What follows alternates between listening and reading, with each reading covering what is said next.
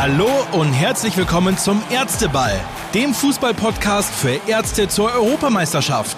Ein Special der Ärztezeitung. Und hier sind eure Gastgeber, Dr. Matthias Jöllenbeck und Markus Horn. Hier sind wir wieder mit der sechsten Episode des Ärzteballs. Wir nehmen diese Folge am Mittwoch, den 30. Juni auf, einen Tag nach der Niederlage der DFB-Auswahl gegen England. Die Spiele werden weniger, die Gesprächsthemen dafür umso mehr. An meiner Seite wie immer Dr. Matthias Jöllenbeck, Bundesliga-Schiedsrichter und Arzt in Weiterbildung in der Orthopädie und Unfallchirurgie an der Uniklinik Freiburg. Hallo Matthias. Hallo, guten Abend Markus. Außerdem haben wir zwei alte Bekannte in unserer Runde. Fabian Schneider, kommunaler Impfzentrumskoordinator für den Kreis Ahrweiler und Leiter des Corona-Impfzentrums in Gelsdorf. Fabian leitet als Schiedsrichter seit 2018 Begegnungen der Regionalligen. Seit 2019 steht er auch als Assistent in der dritten Liga an der Seitenlinie. Grüß dich, Fabian. Servus in die Runde. Hallo. Dr. Thomas Wiesemann, Facharzt für Allgemeinmedizin in Odenheim. Thomas ist spezialisiert auf Sport- und höhenmedizinische Fragestellungen, Reisemedizin und Impfmanagement. Im Privatleben ist er Schalke-Fan und Mitglied der TSG Hoffenheim. Hallo Thomas. Ja, hallo, guten Abend. Last but not least begrüßen wir Arndt Striegler, Korrespondent der Ärztezeitung, der seit 1986 in London lebt und zudem für die Gala über das Königshaus schreibt. Hallo Arndt. Greetings. Wie groß war die Euphorie gestern in London? Also bei mir im Wohnzimmer war sie riesig groß, denn ich bin mittlerweile, naja, ich würde sagen, mehr Brite als Deutsche. 36 äh, Jahre in Großbritannien, britischer Staatsbürger und äh, kleine Versammlung im Wohnzimmer, alle natürlich geguckt. Und äh, die Freude war groß, nachdem England das erste Tor geschossen hat. Mit dem zweiten Tor hatten wir eigentlich nicht mehr gerechnet. Aber Euphorie generell in Großbritannien recht groß, muss man sagen. Der Feel-Good-Faktor ist ganz eindeutig zurück in England, ganz eindeutig, was eigentlich so ein bisschen erstaunlich ist, denn das scheint alles von diesem Fußballspiel auszugehen mittlerweile.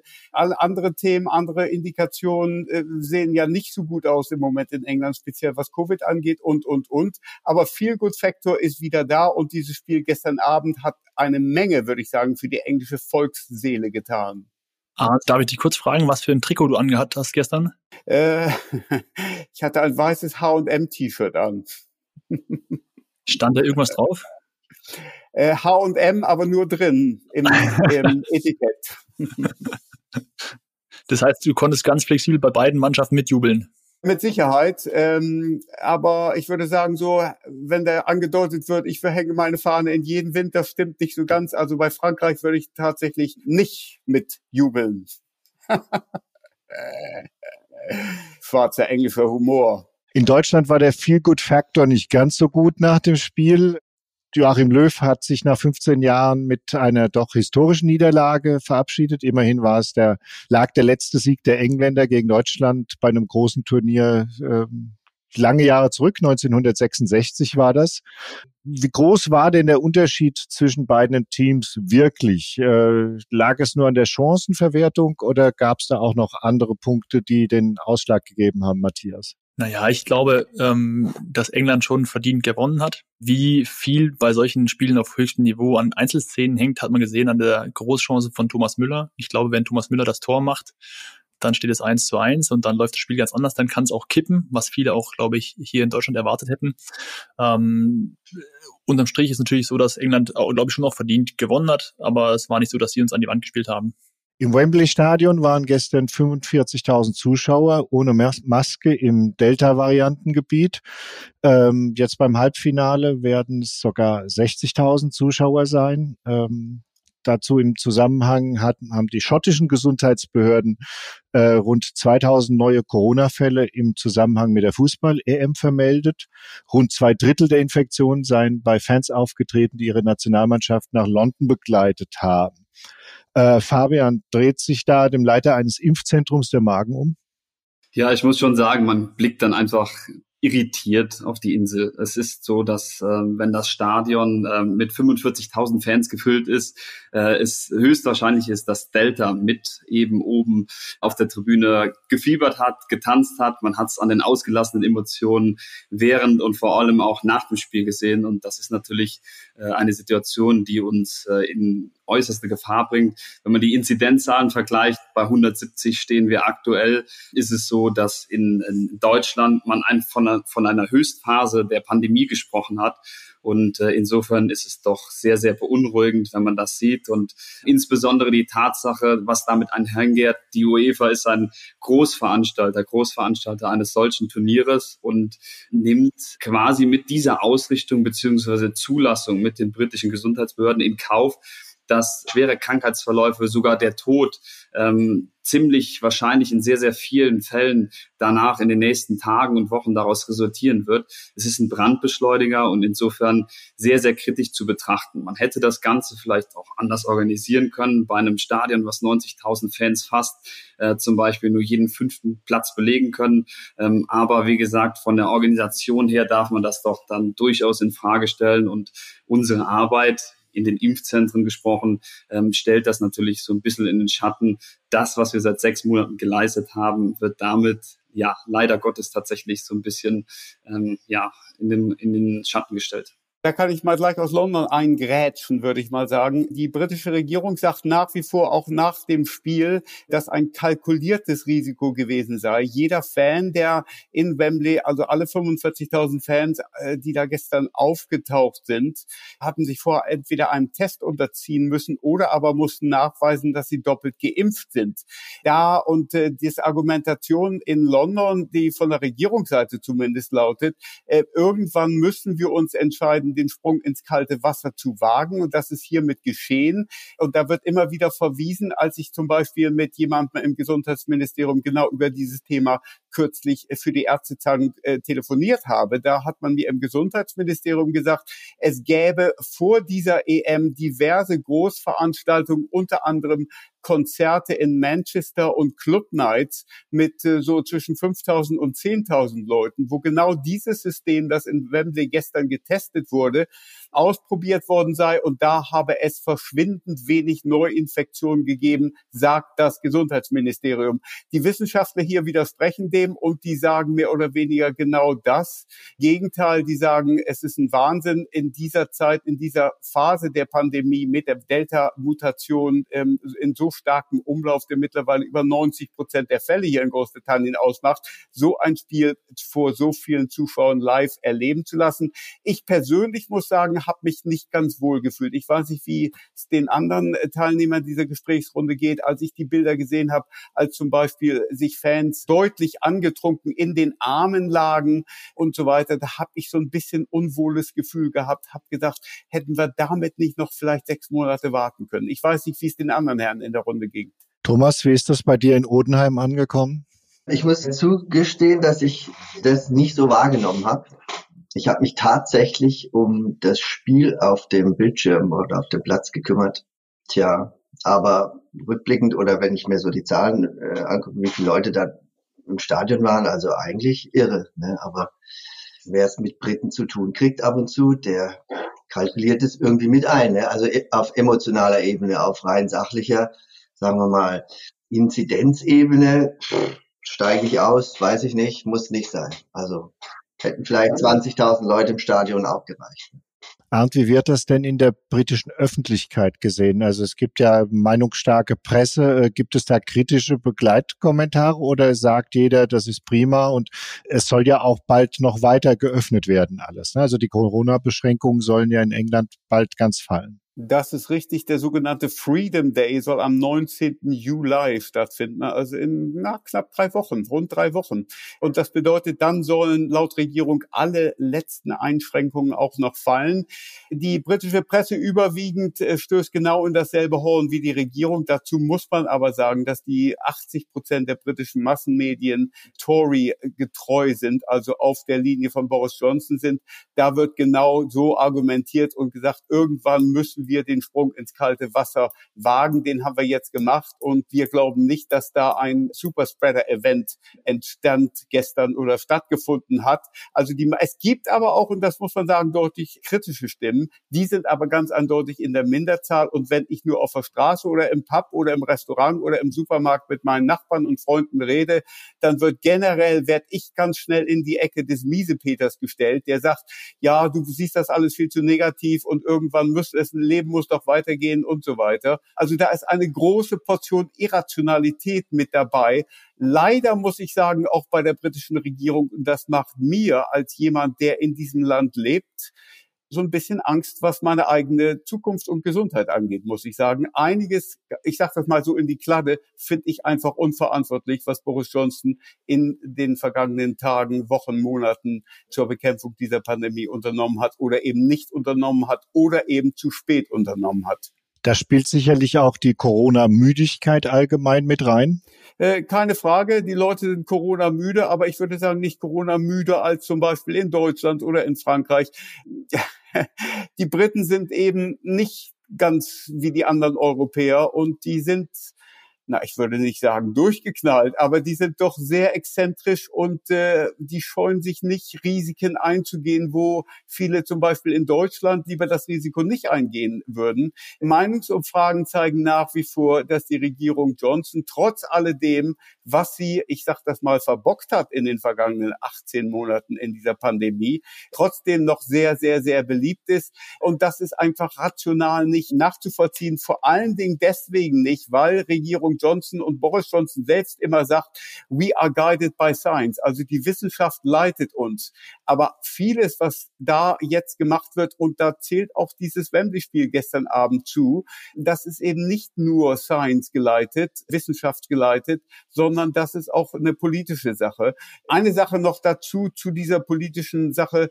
Wenn zum Beispiel Deutsche im Moment in Großbritannien einreisen wollen, müssen die da in Quarantäne, obwohl die Inzidenz pff, ich weiß die aktuellen Zahlen im Moment nicht so, aber ein, ein Verschwind unter zehn, ja. unter zehn ist.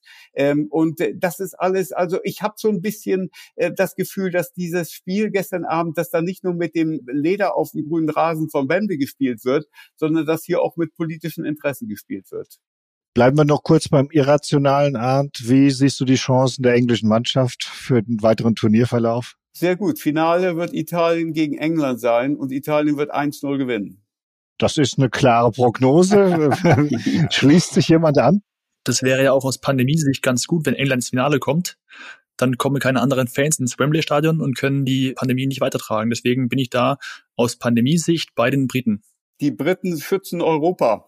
So ist es, genau. Durch sportlichen Erfolg. Ist doch super. Das war ein wunderschönes Schlusswort zum Thema Deutschland gegen England. Arndt, ganz herzlichen Dank, äh, dass du die Zeit genommen hast und dich aus London zugeschaltet hast. Würde mich freuen, wenn wir uns bei Gelegenheit mal wieder hören. Alles klar. Tschüss. Bye bye. Ciao. So, nachdem wir uns lange mit England beschäftigt haben, natürlich auch noch mal die Frage an euch, wie ihr das Spiel der deutschen Mannschaft gesehen habt. Thomas. Also ich war anfangs ganz zuversichtlich. Wir haben so begonnen, äh, wie wir uns das vorgestellt haben. Und so nach drei, vier Minuten habe ich gedacht, es geht ja so los wie gegen Frankreich. Schöne Pässe in die Tiefe. Und das war's dann auch schon. Und wir haben uns irgendwie so eingerichtet, das versuchen wir ein bisschen und dann haben wir so technische Fähigkeiten und die Engländer stehen da so rum, unbeteiligt. Wir werden es schon irgendwie so in der 75. Minute richten und dann ist es eben genauso gelaufen und es plätschert so vor sich hin, dieses Spiel und so geht's halt nicht. Und genau und das geht jetzt schon seit ein paar Jahren und wir haben uns irgendwie so eingerichtet. Und genau glaube ich, das ist das Kernproblem, also zumindest für mich als Fan, wir haben uns so eingerichtet. Und wenn es nicht klappt, ja, auch nicht so schlimm. Und so gewinnt man halt nicht. So eine gewisse Schicksalsergebenheit. Wobei ich dazu sagen muss, dass wir schon auf sehr, sehr hohem Niveau unsere Anspruchshaltung etabliert haben. Also wenn man sieht, die letzten 14 Jahre waren wir immer im, im Halbfinale bei großen Turnieren und das weckt natürlich auch große Ansprüche. Deswegen ja, halte ich, finde ich ganz so dramatisch, jetzt mal ein Turnier frühzeitig verlassen zu haben. Und rückblickend muss man sagen, die Ära Löw war schon noch sehr erfolgreich.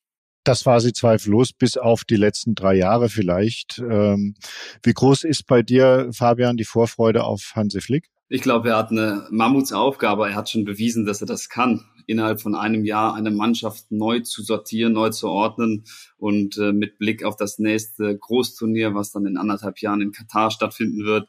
Äh, insofern wahrscheinlich eine seiner Königsdisziplinen, da schnellstmöglich die PS auf den Platz zu bringen was er bei den Bayern durchaus bewiesen hat.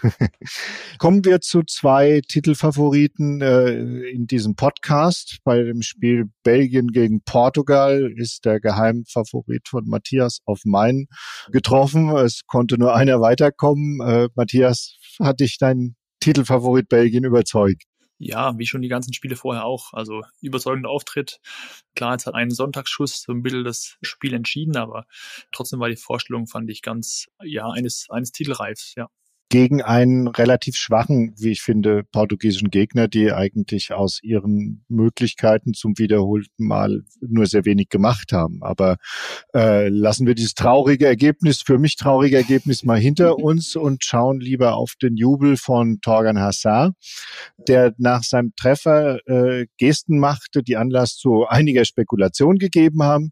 Das Ganze entpuppte sich schließlich als eine Übung aus der Neuroathletik bei der durch koordinativ anspruchsvolle Aufgabenstellung das Gehirn trainiert werden soll.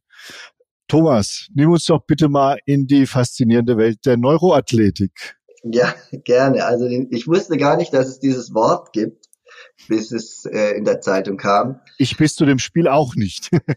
Aber mit solchen Dingen, also gerade Häschenjagd, beschäftige ich mich schon seit ein paar Jahren bin so beim Stöbern im Internet ähm, so drauf gestoßen, was man so alles für lustige Sachen machen kann, die Kindern Spaß machen, wo wir die Vorstellung haben, dass wir Kindern was beibringen, dass jetzt da der Protagonist der Neuroathletik das sozusagen so weiterentwickelt hat und er kommt ja, glaube ich, selbst aus dem Hochleistungssport, dass er auch diese Individualförderung, ja. also das Personal Training für Mannschaften aufbereitet hat ja, das ist halt so.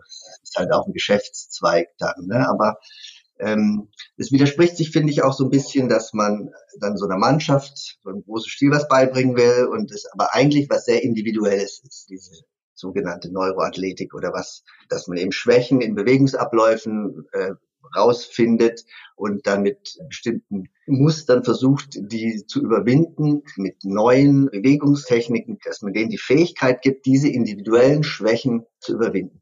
Also der Ansatz, der funktioniert ja auch, der ist ja auch gut, dass man das auf Mannschaften überträgt.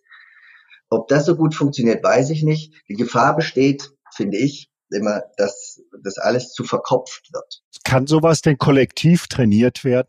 Also das glaube ich nicht, dass äh, man auf dem Leistungsniveau äh, sowas kollektiv trainieren kann, außer dass es so einen Spaßfaktor gibt bei bestimmten Übungen, so wie der Torgan Hazard es vorgemacht hat, die Häschenjagd und da gibt es so ein paar andere Übungen noch mit den Fingern oder dass man so Spiele macht mit, dass man Zahlen nennt, mehr oder weniger wahllos und vorgibt, welche Bewegung dann auszuführen ist.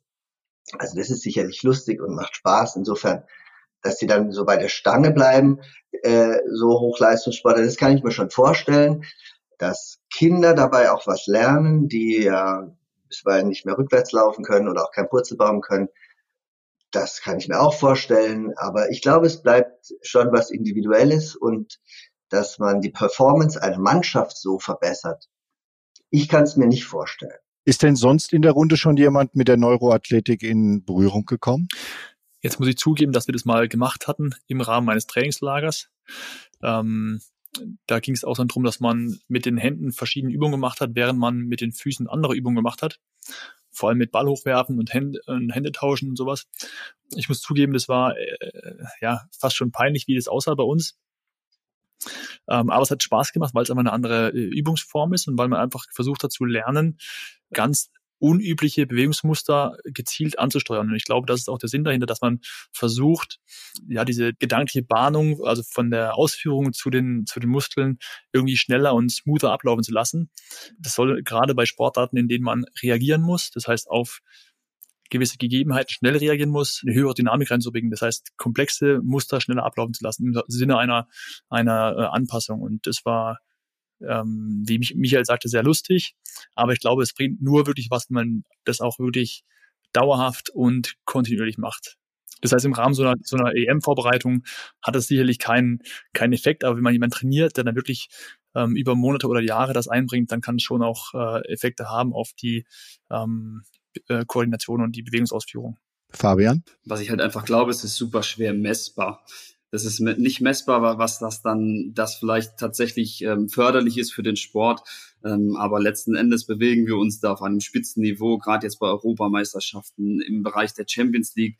Ähm, und da müssen die Spieler, glaube ich, das letzte Prozent aus sich rauskitzeln. Wir sehen das immer bei Cristiano Ronaldo, der hat die wildesten Ideen, da geht es um Schlafpraktiken etc. Und insofern kann ich mir schon vorstellen, dass es, wie gesagt, nochmal so ein, so ein Mühe äh, und eine Schippe oben drauf setzt, um dann eben eine maximale Leistungsbereitschaft zu erzeugen. Und oftmals ist es ja tatsächlich auch einfach das Gefühl, äh, was man selbst braucht. Und äh, wenn das den einen oder anderen Spieler, wie jetzt hier Torgen Hazard, ähm, ja, besser macht, zumindest vom Gefühl her, glaube ich, ähm, ja, dann ist das mit Sicherheit eine interessante neue Methode, auf die er uns jetzt äh, ja alle aufmerksam gemacht hat. Also ich finde, aber das ist genau der springende Punkt. Jetzt kommt jemand und hat so ein Vehikel und da gucken jetzt viele danach und denken, sie machen jetzt hier ein bisschen Neuroathletik und sie machen jetzt jeden Tag so drei so Fingerübungen oder das wird irgendwie eine Übung ins Training eingebaut. Aber im Prinzip ist es ja was sehr Individuelles. Und was, glaube ich, verloren geht, ist, dass das Ganze was hochemotionales ist. Ja, und wenn sich der Podolski heute aufregt, dass sie nicht gekämpft haben, oder der Kommentator gestern, dessen Namen ich schon wieder vergessen habe, gemeint hat, sie haben wenigstens gekämpft, man kann ihnen keinen Vorwurf machen da lache ich mich doch schlapp. Für mich sah es aus, als hätten sie nicht gekämpft. Natürlich kämpfen die, aber mit was und gegen wen? Ja.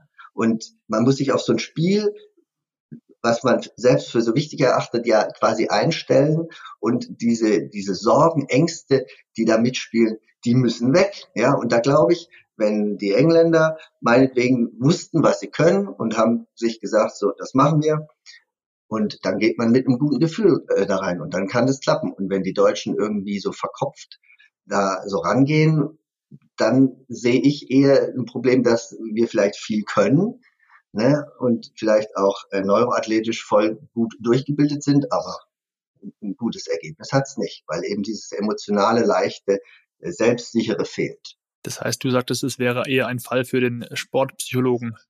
Das, ja, das ganz bestimmt ja klar. Also hat Hansi Flick dann äh, noch dann noch mal eine Verstärkung in seinem Stab, wenn er nicht sowieso einen Psychologen mit dabei hat mittlerweile, wovon ich fast ausgehen würde. Ich glaube einfach, dass die, dass es Hemmnisse gibt.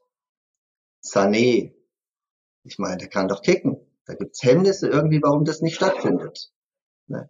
Motiviert ist im Moment zumindest äh, auch unser Freund und Kollege Dr. Michael Joneleit, äh, der jetzt offiziell den Beinamen das Orakel bekommt. Äh, zur Erinnerung, Michael hat hier als einziger in der Runde die Schweiz als seinen Geheimfavoriten benannt und liegt damit bis jetzt natürlich goldrichtig.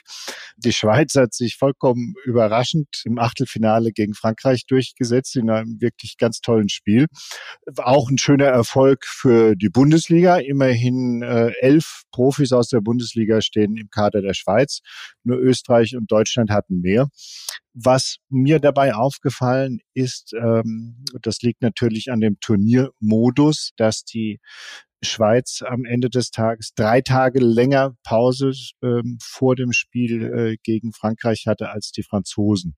Und jetzt sind wir ja in einer Phase, wo die Saison schon sehr, sehr lange dauert. Ähm, ähm, kann eine drei Tage längere Pause vor so einem wichtigen Spiel am Ende der entscheidende Faktor sein, um sowas dann siegreich zu gestalten? Thomas?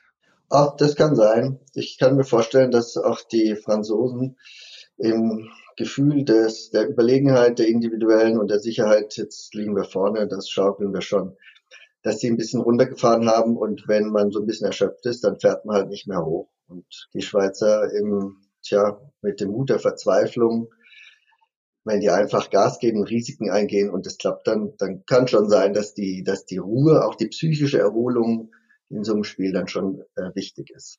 Zumindest könnte Mbappé äh, der tragische Held dieser Europameisterschaft werden. Er hat keinen Treffer geschossen und äh, den entscheidenden Elfmeter dann auch äh, vergeben. Äh, kann man denn Elfmeterschießen gezielt trainieren? Die Frage kommt ja immer wieder. Die ist ja auch lange äh, vor dem, im Vorfeld äh, vor dem Spiel Deutschland-England aufgeworfen worden. Also natürlich kann man äh, einen Schuss trainieren ähm, vom Elfmeterpunkt in irgendein Eck. Natürlich kann man das trainieren und dann kommt halt die Wettkampfbelastung oder die Wettkampfeinstellung dazu, wie gut man das trainieren kann.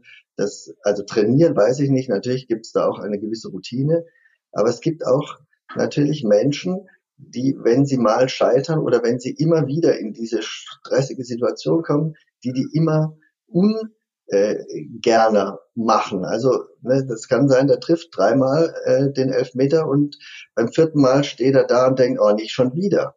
Und jetzt hoffentlich, was passiert jetzt dieses Mal? Ne? Jetzt habe ich schon dreimal getroffen und jetzt gucken alle auf mich, weil ich ein sicherer Schütze bin. Also ich glaube nicht, dass es da ein Patentrezept gibt. Aber den Schuss üben, das kann man. Diese Drucksituation des äh, Schützen beim Elfmeter, äh, Matthias, ist die vielleicht vergleichbar mit dem Druck, der auf Schiedsrichter äh, lastet, mehr oder weniger permanent während eines Spiels, weil sie immer in der äh, Gefahr stehen, dass eine Entscheidung zu treffen, die vom Publikum nicht gutiert wird? Ja, man kann es schon vergleichen, ähm, wobei man auch äh, anerkennen muss, dass ein Elfmeter und gerade ein Elfmeter beim Elfmeterschießen schon noch eine ähm, totale Ausnahmesituation ist für jeden Spieler. Und auch der letzte Elfmeter, wie zum Beispiel bei, bei Mbappé, das ist natürlich eine, eine extreme ähm, ja, Herausforderung für den Spieler und eine extreme Drucksituation. Du weißt genau, es hängt quasi an dir. Das Weiterkommen von Frankreich ist jetzt äh, deine Aufgabe und ähm, wie Thomas eben sagte, na klar kannst du einen Schuss üben und wenn du zum Mbappé sagst, hau jetzt das Ding unten rein, im Training macht das, macht das 10 mal von 10. Oder wahrscheinlich 100 von 100, ja. ja, wahrscheinlich, ja. Nur alles, was dann auf ihn, auf ihn einprasselt oder was er dann wahrnimmt im Stadion, äh, er kann den Kopf nicht ausschalten. Sonst wäre er eine Maschine, ja. Die sagen wir links unten, hau ihn rein. Und genauso ist es auch als, als Schiedsrichter. Na klar kannst du den Kopf nicht ausschalten. Und dir ist auch bewusst, dass wenn du große Entscheidungen triffst oder treffen musst, dann bist du auch extrem angespannt und nimmst natürlich auch wahr, was, was um dich herum passiert und was vielleicht diese Entscheidung ähm, mit sich bringt an Konsequenzen. Äh, deswegen ist es schon ein Stück weit vergleichbar. Auch in dem gleichen Spiel Schweiz gegen Frankreich, das ja in die Verlängerung äh, gegangen ist, habe ich gesehen, dass während der Pause vor der Verlängerung einige Schweizer Spieler äh, Cola getrunken haben. Jetzt hatten wir das ja schon mal als Thema in einer vorherigen Folge in, äh, dieses Podcasts, als der Cristiano Ronaldo demonstrativ die Cola-Flaschen von seinem äh, Platz, von seinem Pult weggeräumt hat. Ist die Ernährung während einer Partie von Spieler zu Spieler ganz unterschiedlich oder ist das aus ernährungstechnischer Sicht ein Sakrileg gewesen, was da begangen wurde, Thomas? Ein Sakrileg, glaube ich nicht. Am Ende, wenn es darum geht, in der Crunch-Time sozusagen, da hat so jeder sein Ding und da, also ich glaube, also Cola trinken kann man schon, Koffein, glaube ich, kann man da brauchen.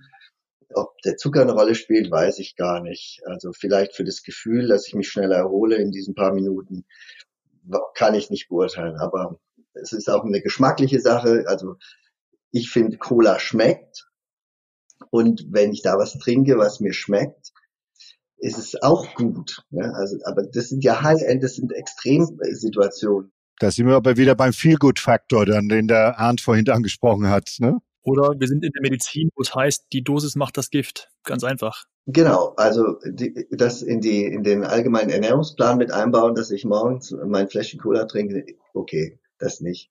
Aber in so Extremsituationen, auch weil es gut schmeckt, jetzt ein Bier zu trinken an der Stelle, ist wahrscheinlich auch neuroathletisch jetzt nicht ratsam, aber. aber es macht Spaß. das kann man wahrscheinlich aber messen, dass das nicht gut ist. Fabian, wie ist das bei dir als Schiedsrichter? Äh, da ist, wie wichtig ist da das Thema Essen und vor allen Dingen natürlich auch Trinken während eines Spiels? Ja, es ist essentiell, nicht nur während des Spiels, sondern halt auch in der Vorbereitung. Also es ist äh, oft so, dass die Schiedsrichter gar nicht so als die Leistungssportler wahrgenommen werden. Es ist aber tatsächlich auch nicht nur die psychische, sondern auch die physische Belastung, der wir ausgesetzt sind äh, durch die Trainingseinheiten etc. Und da verwundert es einen doch, dass in den Bereichen, wo ich jetzt unterwegs bin, in der Regionalliga, aber auch äh, als Assistent in der dritten Liga, es oftmals so ist, dass ähm, Dinge nach dem Spiel serviert werden, wo man äh, dann doch wirklich die Frage stellen muss, das ist nicht leist oder nicht, nicht gerecht für, für einen Leistungssportler. Das würde man keiner Mannschaft wahrscheinlich eine Pizza nach dem Spiel in die Kabine stellen. Und insofern muss man einfach konstatieren, dass für uns Schiedsrichter das natürlich auch eine wichtige Rolle spielt. Und das passiert aber auch in der Bundesliga oder der zweiten Liga dass dann das Catering reinkommt und sagt Essen für die Schiris, dann ist dann, äh, weiß ich nicht, äh, ein Spanferkel mit irgendwas da und wo ich denke, das würden wir nie im Leben die Mannschaften bringen, ja, aber die Schiris bekommen es vorgetischt, weil man denkt, ja gut, die Schiris sind halt die Schiris im Gedanken von vor 20 Jahren, als die alle noch einen Ranzen hatten und an der Mittellinie standen. Mhm. Das ist der Punkt. ich habe gerade Kopfkino, ja. Aber habt, ihr werdet da nicht nach euren Wünschen gefragt. Thema, Thema Ernährung und Thema Getränke auch die Schiris sind mittlerweile Leistungssportler, das hat ja auch Fabian gesagt, und die, die kommen auf einiges an, an Sprints und an Kilometern. Und da geht's auch darum, den Körper auch frühzeitig wieder zu regenerieren. Das heißt, du schaust, dass du nach dem Spiel und auch während des Spiels ausreichend Flüssigkeit zu dir nimmst, dass du vielleicht kein Schnitzel mit Pommes isst danach, sondern eben vielleicht noch kurz einen Proteinshake zu dir nimmst, was wirklich bei, bei vielen Schiris mittlerweile so ist, die ich kenne. Also wir achten schon sehr genau auf die Ernährung und generell achten wir auch sehr genau auf den Körper, weil der Schiri oder der Körper des Schiedsrichters ja, muss ja bis 47 funktionieren. Und das ist eine ganze Menge, eine ganz schön lange Laufzeit. Und da muss man den Motor ölen. Und zwar mit dem richtigen Stoff. So ist es, ja. Gut geölt ist im Moment auch der Motor bei den Dänen. Wir haben ja hier schon mehrfach über den äh, tragischen Zwischenfall mit dem Spieler Eriksen gesprochen und auch mit den Konsequenzen, die äh, daraus entstanden sind. Die Premier League spendet jetzt den sogenannten Grassroot Fußballclubs mehr als 2000 Defibrillatoren was natürlich auf jeden Fall gut ist. Ähm, jetzt habe ich mich gefragt, äh, wie groß ist eigentlich die Chance, dass sich 1992 wiederholt? Äh, nur zur Erinnerung, die Dänen sind damals kurzfristig nach... Danish Dynamite war das doch, oder? Das war We are red, we are white, we are Danish Dynamite. Ganz genau, das sind die Dänen nachträglich eingeladen worden und ähm, haben die Spieler aus dem Urlaub geholt, damit sie noch am Turnier teilnehmen und dann haben sie im Endspiel Deutschland geschlagen. Sie surfen so ein bisschen auf dieser Euphoriewelle, habe ich den Eindruck, einfach auch aufgrund der Erleichterung, äh, dass es ihren äh, Mannschaftskollegen wieder wesentlich besser geht, als zunächst zu befürchten war. Auf der anderen Seite haben sie aber auch viel Qualität äh, in der Mannschaft. Sie haben in sechs, innerhalb von sechs Tagen acht Tore gegen Russland und Wales geschossen und von den letzten 31 Spielen nur vier verloren insgesamt. Was traut ihr den Dänen zu? Also ich glaube, es kommt bei Dänemark beides zusammen. Gute spielerische Fähigkeiten, eine eingespielte Mannschaft und vor allem, wie du sagst, so auch diese, diese Euphorie. Das heißt, diese psychische Komponente, dass die Mannschaft auch an sich glaubt und auch einen sehr positiven Moment jetzt mitnehmen kann. Ähm, wenn die Sachen zusammenkommen, dann kann eine Mannschaft auch durch so ein Turnier getragen werden. Deswegen kann ich mir gut vorstellen, dass die Dänen bis ins Halbfinale oder auch ins Finale kommen. Fabian, traust du den Dänen einen ganz großen Wurf zu? Ich glaube, wir haben noch ganz andere Mannschaften im Turnier, die da auch einen Anspruch darauf erheben, aber nichtsdestotrotz spielen die Dänen wahrscheinlich jetzt durch diesen Eriksen-Effekt äh, keine ganz unwesentliche Rolle. Zumindestens äh, muss man sie auf dem Schirm haben. Ich habe dazu einen schönen Spruch gehört äh, dieser Tage in einem anderen Podcast von den Großbrüdern. Da hat der Felix Groß die Frage nach dem Turnierfavoriten beantwortet, äh, indem er gesagt hat, jeder, der noch im Turnier ist. Äh, da ist ja eigentlich beim Viertelfinale auch was dran, weil die acht Mannschaften, die jetzt noch übrig geblieben sind, können schon alle Fußball spielen. Wobei ich jetzt aber die Ukraine nicht ganz dazu zählen würde. Jetzt mal, ich möchte nicht zu nahe treten, aber die würde ich doch schon eher als Außenseiter nennen, und dann äh, als zweiten Außenseiter die Schweiz. Die Engländer haben jetzt natürlich diesen, genau diesen Gegner bekommen, äh, kurioserweise in dem einzigen Auswärtsspiel, äh, das sie in diesem Turnier bestreiten müssen, wenn sie denn ins Finale kommen, weil äh, Ukraine gegen England findet in Rom statt.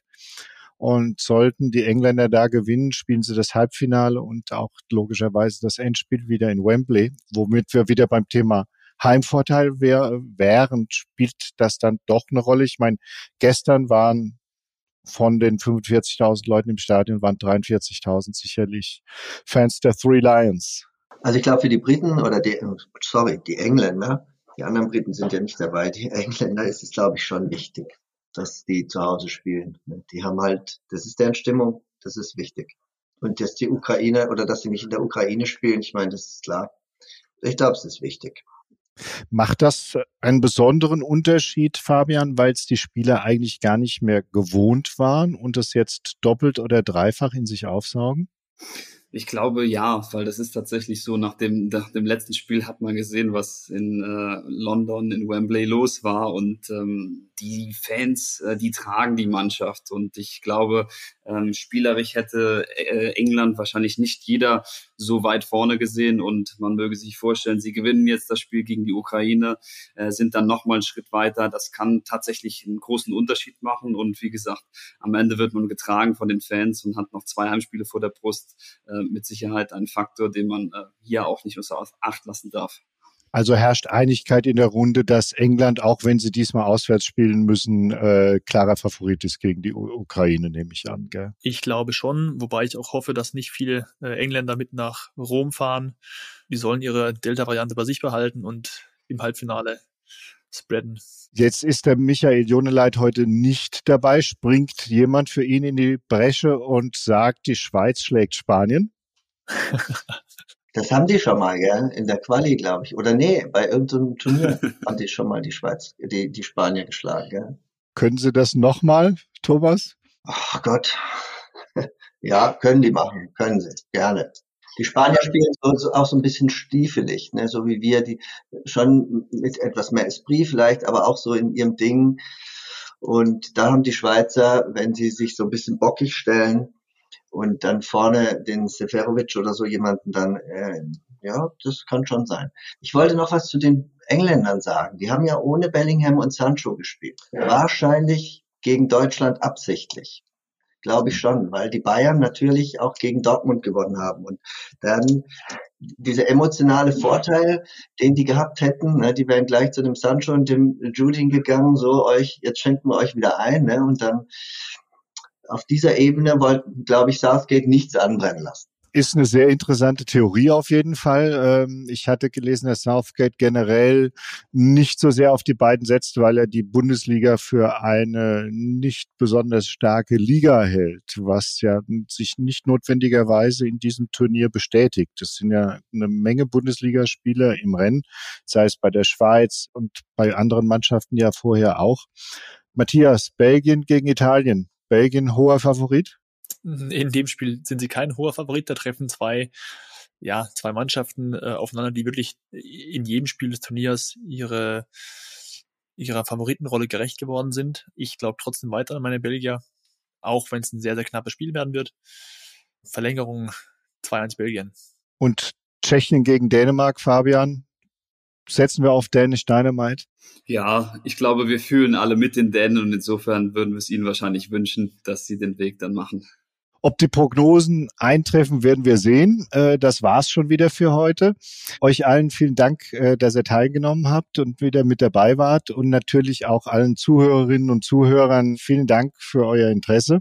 Bleibt uns gewogen. Wir hören uns wieder zum nächsten Ärzteball vor dem Halbfinale und werden dann sehen, ob die Prognosen hier zugetroffen sind. Bis dann. Tschüss. Ciao. Tschüss.